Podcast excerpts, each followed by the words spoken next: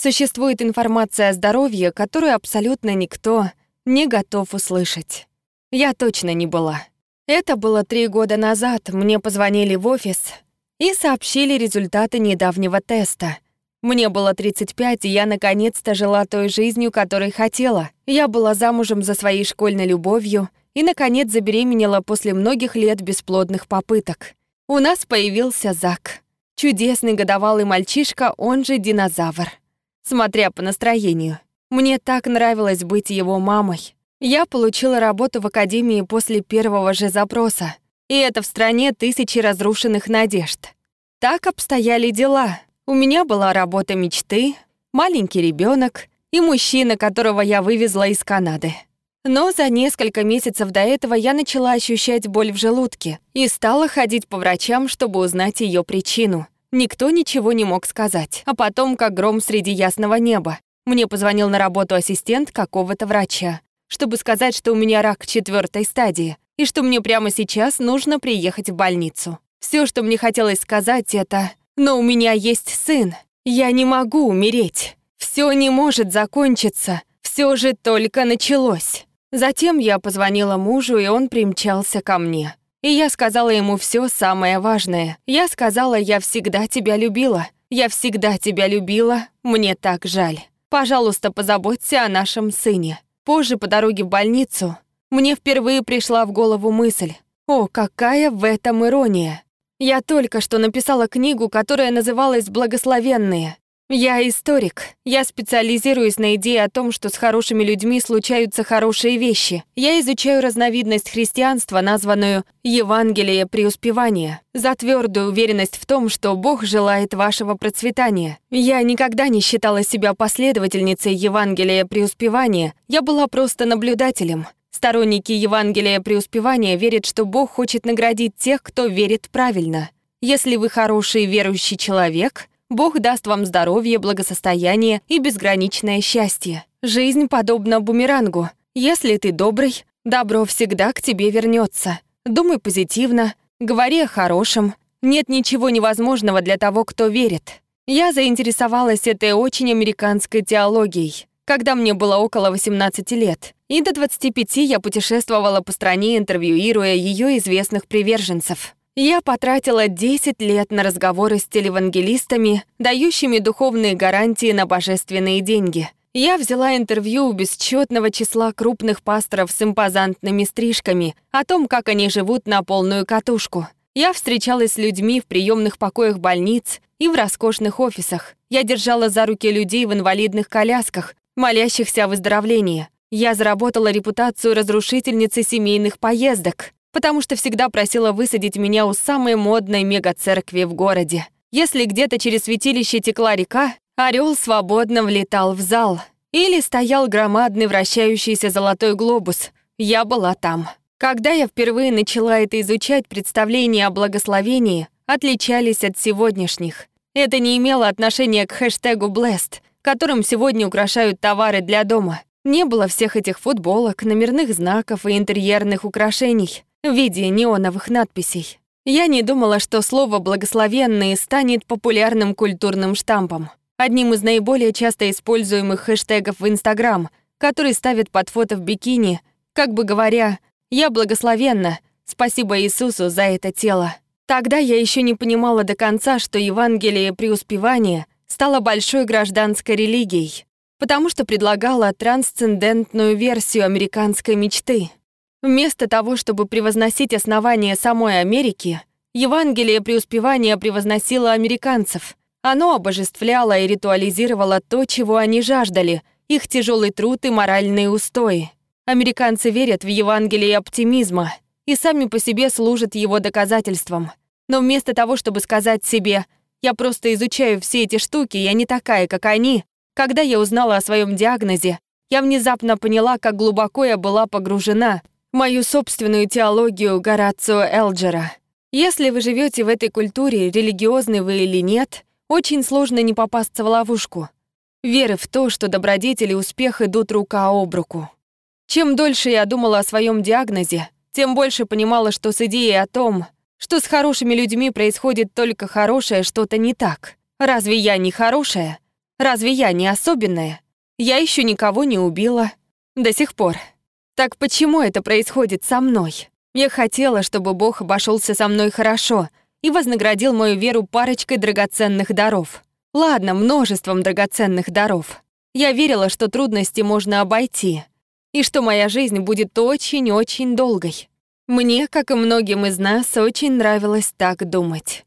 Евангелие успеха подталкивало меня к достижениям, к большим мечтам, к тому, чтобы оставить страх. Этот образ мыслей хорошо помогал мне до тех пор, пока не перестал. Пока я не попала в беду, из которой не могла выбраться. Пока я не обнаружила себя говорящей в телефонную трубку. Но у меня есть сын, потому что это все, о чем я могла думать. Этот момент был очень трудно принять. Телефонный звонок, дорога в больницу, где я поняла, что мое Евангелие преуспевания меня подвело. То, что я была хорошей или особенной, не могло меня спасти.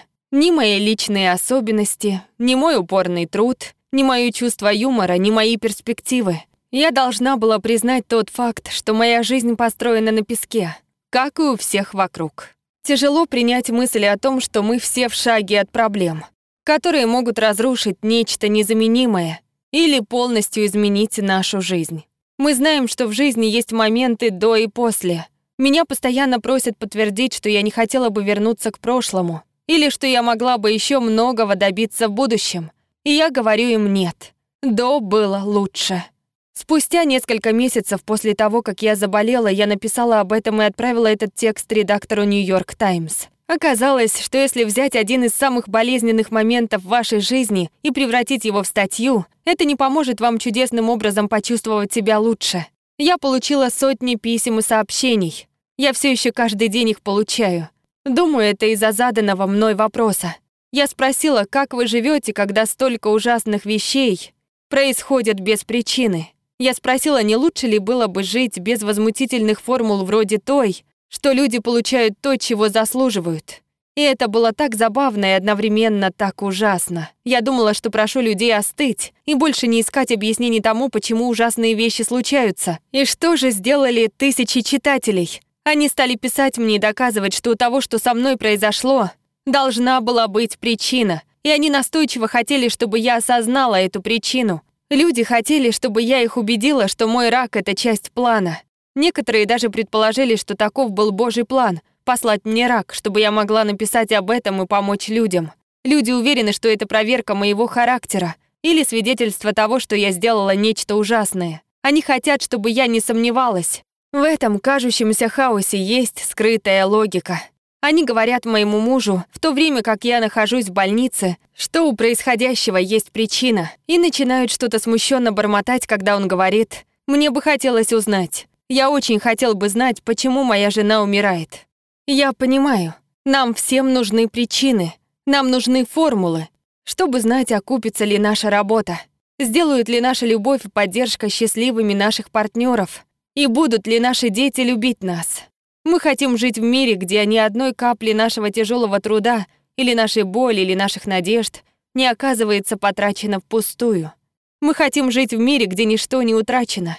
Но живя с раком четвертой стадии, я поняла — что нет никакой очевидной корреляции между тем, как отчаянно я стараюсь, и длиной моей жизни. За последние три года я пережила больше боли и травм, чем когда-либо считала возможным. На днях я осознала, что у меня было так много операций на брюшной полости, что у меня появился уже пятый пупок, и этот последний мне нравится меньше всего. Но в то же самое время я ощущала любовь. Так много любви.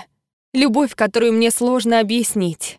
На днях я читала о данных, полученных фондом исследований около смертных переживаний. Да, есть такая штука. Люди рассказывали о том, как они соприкасались со смертью в разного рода обстоятельствах, автомобильных авариях во время родов, при самоубийстве. И многие упоминали одну странную вещь — любовь. Уверена, я бы это проигнорировала, если бы это не напоминало мой собственный опыт. То, о чем мне неловко говорить. Когда я была уверена, что скоро умру, я не чувствовала злости. Я чувствовала, что меня любят. Это был совершенно сюрреалистический опыт. Я должна была чувствовать себя оставленной Богом. Но я не была раздавлена.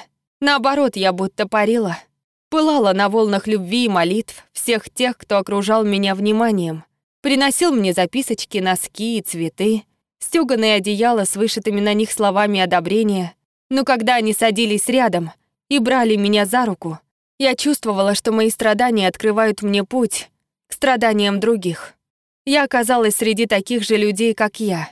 Людей, которые, спотыкаясь, бродят среди обломков мечтания, которых они думали, будто имеют на них право, планов, которые они бездумно строили. Я чувствовала более тесную связь с другими людьми, оказавшимися в той же ситуации. Это чувство было со мной месяцами. Я так к нему привыкла, что начинала паниковать при мысли, что потеряю его. Я начала спрашивать друзей, теологов, историков, монахинь. Что мне делать, когда это чувство любви исчезнет? Они хорошо понимали, о чем я говорю, либо потому что пережили это сами, либо потому что читали об этом в христианских богословских книгах, и они говорили, ну да, оно пройдет. Чувства уйдут, и нет формулы, чтобы вернуть их назад. Но они предлагали мне и утешение, и я цеплялась за него. Они говорили, чувства отступают, как прилив, но они оставляют отпечаток. И это так. Это ничего не доказывает, и гордиться здесь нечем. Это был просто дар. Я не могу в ответ на все эти тысячи писем, которые я получила, рассказать, как за пять шагов обрести божественное здоровье и волшебное ощущение полета. Я вижу, что этот мир сотрясают чудесные и ужасные события, великолепные и трагические. Я не могу согласовать эти противоречия, но я начинаю верить, что эти противоположности не исключают друг друга. Жизнь прекрасна, и жизнь трудна. Сейчас мои дела идут неплохо. Кажется, иммунотерапевтические препараты работают. Мы наблюдаем и ждем результаты анализов. Надеюсь, я проживу долгую жизнь. Надеюсь, я проживу достаточно долго, чтобы сын начал меня стесняться и чтобы увидеть, как мой муж теряет свои прекрасные волосы. Думаю, я смогу. Но я учусь жить и любить, не заботясь о цене не ища причин или гарантий, что ничего не будет утрачено. Жизнь разобьет вам сердце. Жизнь может забрать все, что у вас есть, и все, на что вы надеетесь. Но есть одна разновидность Евангелия преуспевания, в которую я верю. Я верю, что даже во тьме, даже там, можно найти красоту и любовь. И во все времена этого будет более чем достаточно. Спасибо. Спасибо нашим подписчикам на Патреоне и Бусти за поддержку. Перевела Ирина Абрамидзе, отредактировала Юлия Калистратова, озвучила Елена Егорова.